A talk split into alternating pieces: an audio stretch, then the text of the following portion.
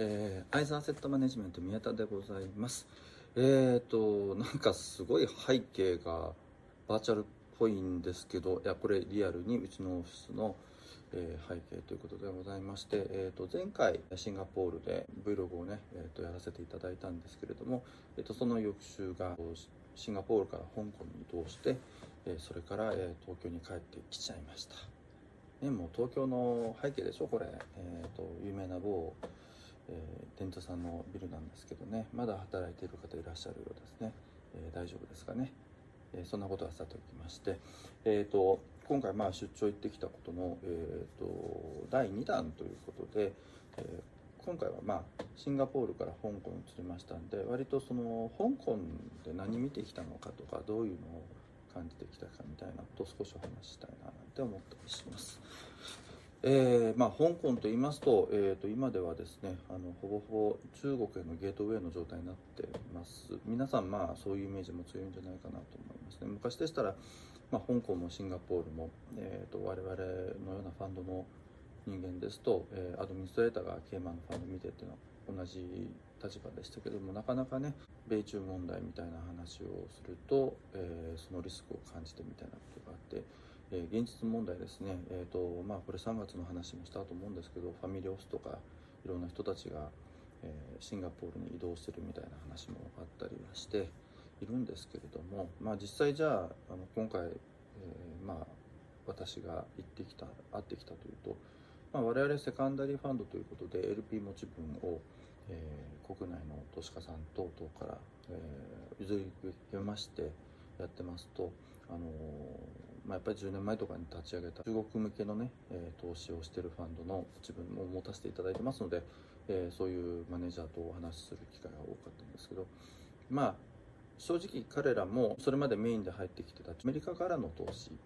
というのがやっぱりほぼ止まっている状態ということなので、じゃあ次のファンドレイズしたいななんて考えると、えー、当然香港で集めたり、まあ、メインランドの中で集めたりでまあまだ日本にも期待を持っていたり東南アジアからも期待を持っていたりあと中東の方に期待を持ってたりヨーロッパの方もまだニュートラルなポジションのとこであればあるんじゃないかなって期待をしてるみたいな話はしていました。まあ、他方であの中国投資に関しては、まあ、チャイナの中である程度完結して資金調達もできたりできる余地あるよねという話もしていますので、えー、ちょっと今日たまたまあの別件で中国のコーンツのマネージャーと,、えー、と話をしたんですけれども同じような話でだんだんだんだんその、えー、海外とのコリレーションも減ってきてアンリンク、まあ、デリンクされた状態で市場も動き始めてるなんていう話も彼らもしてたので、まあ、そういう形で割と資金の流れがまたまたどんどんどんどん、えーと、ドメスティック要は国中国国内で回るような環境になってきてるような雰囲気がちょっとしました。でまあ他方でまああの香港にいて香港に、えーと、香港から、えーと、メインランドチャイナに行く行った人ってまたやっぱりどんどん増えてるみたいで、えー、そういう人たちからお話を聞くといやもうものすごく super efficient なもうとても効率化が図られたところで WeChatPay にこうクレジットカードリンクしてで行けばもうキャッシュを払うこともないし受け取ってくれることもほぼないよねみたいな話もしてたので、えー、まあその代わりスマホをなくすと生きていけなくなるよなんて話をしてましたので、えー、まあね良し悪しの部分あるのかもしれませんけど、えー、そういうところがすごくいいからえ見てこい見てこいとやっぱり今回も言われましたので、えー、今回はね土曜日に帰ってきちゃったんですけど、えー、まあチャンスを次回とかね行ければ見ていきたいかなと思うんですけどただあの香港にいるあの日本人の方からちょっと言われたのが日本人に対するビザの発給がちょっと厳しくなってるよなんて話もありました。まああのー、これ、えっと、それに限らずやっぱりメインランドチャイナとかあの中国、まあ、香港の人に言われちゃうのはいやそれは福島はどうなの？みたいな話をするのと全く同じ議論だと思うんですよね。政治的な問題なのか、まあ、そこら辺のプレッシャーかけたいのかとかいろいろといわゆる米中間の中での日本の立ち回りというところに対してプレッシャーをかけることで、えーと、より中国寄りにスタンス持ってほしいみたいな印象もあったので。まあその辺りどう考えるかっていうのはまあ偉い人に任せておこうかなというところはありますが、えー、まあ、次回香港できれば来年かなでもなんかクリスマス時期とかも楽しそうなんですけどねあそこもねなんて時期に次行く時とかに、えー、合わせて見に行けたらいいかななんてのは思ってもいたりもします。でまあその他、えーと、香港といえばファンドアドミニストレーターの人たちとも結構いろいろと話をしてきましたけれどもすごく、まあ、そういう環境下であるがゆえにちゃんとしたサービスを提供してえー、やっていこうとか、あのー、サービス自体も、まあ、いわゆるファンドの運営なので GP であったりインベストメントマネージャーにくっついて提供するサービスをやってる人たちだけじゃなくて、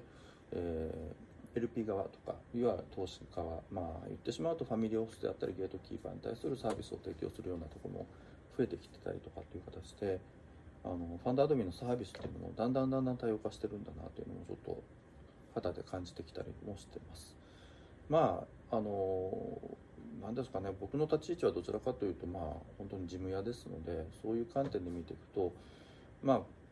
行きたくないですけど国内でやってるサービスと海外でやってるサービスのこの大きなギャップとか、まあ、クオリティの問題とかっていうのはすごく気になるところでいますのでね。あのやっぱりそこってインターナショナルスタンダードって何だっけとか見て学んでやっぱりキャッチアップしていく。まあ、そういうことをしたりとかあとそういうことをできる人材を増やしていくっていうのは今後の課題なんじゃないかなっていう気はしています。でまあ今回そうですね。ちょっとシンガポールも行きました。ホチミンも行きました。香港も行きましたっていうところで、えー、堅苦しい話を抜きにしてまあ旅行出て感じたこと一番大きいのはやっぱり為替通貨まあ為替レートの議論。これ前回のビデオも話しましたけど本当にきつかったですね。えー、香港も、えーと、一応香港ドル20円超えました。確か3月の Vlog 撮った時はあれ確か18円だった気がするんですけど20円になったんでさらにきつくなったなと。もう10%増しですよね。ってことは、えー、香港の人たちからすればさらに日本に来やすくなった、えー、多分冬の北海道の雪山でスキーをやるとあなたの隣はきっと香港人かもしれません。っていうぐらいみんな今がチャンスと思って来てくれそうな雰囲気があります。であと今回その結局1日に出て14日に帰ってきたんですけど、まあ、ずっとこう海外出張で出てて一番辛かったのは何かというとですね洗濯物です。案外皆さんこれあの、言わない話だと思うんですよ。生々しいんですけど、えー、洗濯物いつ出せばあの向こう何日間耐えられてじゃあどのタイミングで次出そうか。でもホテルによってはですねこれ香港のホテルはよくいいとこだったんですね、えーと、確か10時ぐらいまでに出すとその日の夕方8時までに返してくれるので、えーと、翌日のプランが立てやすかったんですけど、えー、シンガポールで泊まったところ、えー、は、えーと、今日の10時に出すと明日の夕方6時に帰ってくるって1日空いちゃうんでどうやって過ごそうみたいなところがあって、えーじゃあちょっと実はその最初のシンガポールにいる週末に微妙に足りないかなうんと思って現地のユニクロ行っちゃいました。でまあ着るものを少し調達して帰ってきて、えー、今後どうしようかと。家でもいろいろあるからその辺との金があるよな。でもクオリティはまあユニクロクオリティだからまあ安心できるねとか。でこれ香港でやったらジョルターヌって僕も学生の頃からちょいちょい買って使ってるブランドなんですけれどもまあ安い。っていう印象ですけどもこの為替レートだったらね高く感じる、えー、というところなのでまあその値段を出して買うのっていうすごく葛藤に駆られた部分もありました。であとまああのまあなんか買い物の話をするとですねえっ、ー、と行きの飛行機かな。実はあのこういう撮影をする以外でもビデオ会議とかもう今ですのでミーティングの合間に割とするようになってたんですけどその際にやるためにあのヘッドセットを持っていくのを忘れたんですね。であやばいこれはと。で時と場合によってはどっかのカフェで入んなきゃいけないとかってなるとさすがに音まで漏らすわけいかないのでと思って慌てて飛行機の機内で売ってるヘッドセット買ったんですけど乗ったの行きの ANA だったのでまあ高価な坊主しかなかったんですね。で坊主のモイキャンを買いました。もうすごく快適ですね。世の中ってこんなにストレスが多いほどね音があるんだっていうのを感じるとこでした。でその話を、えーと、ぐるっと回った香港の、えー、そうですねコーポレートサービスって言って、えーと、我々ですと GP を立ててやります。と GP の管理をしてくれる、えー、ところがあるんですけどそこのスタッフに言ったら「そうなのよ」と。音って本当にストレスなのよ。私も本当にそのノイキャンのやつイヤープラグ使ってんのよと。そうだよね。すっごくいいよねと。でも昔ねと。あの僕が前の前の会社で、えーと、地球奇襲とか割と好きにやってた頃があるんですけどその時にロンドンからニューヨーク行く時の、えーと、飛行機の中まあその時はビジネスだったんですけどビジネス乗ったらばあのいわゆるでっかいこういうイヤーマフ型の、えーと、ノイキャンを貸してくれてですねすごく良かったんですよ。本当に飛行機の中音がしないってこうこんなすごいんだっていう、まあ、その後まず買わせたいがためにあのレンタルしてくれたんですけど、まあ、ちょっとその時買えなかったんですがそれの話したら「そうよねイヤマフいいのよねでも私つけたらあのテレタビーズになっちゃう」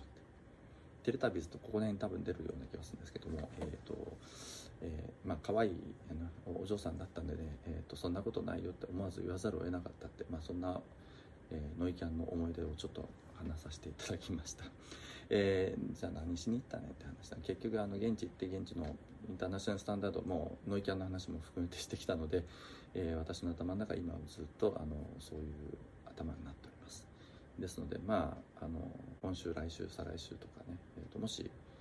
カクテルレセプションとかでお会いするとかするとどっちかっていうと日本人じゃなくなってる可能性もございます、えー、皆様ご注意いただければと思っております。はいということで、えーと、今回の Vlog もう香港といえばっていうような話をちょっといろいろさせていただきました、えー、またちょっと、えー、新しい企画、えー、そろそろできそうな雰囲気もあったりしますので、えできましたらば、え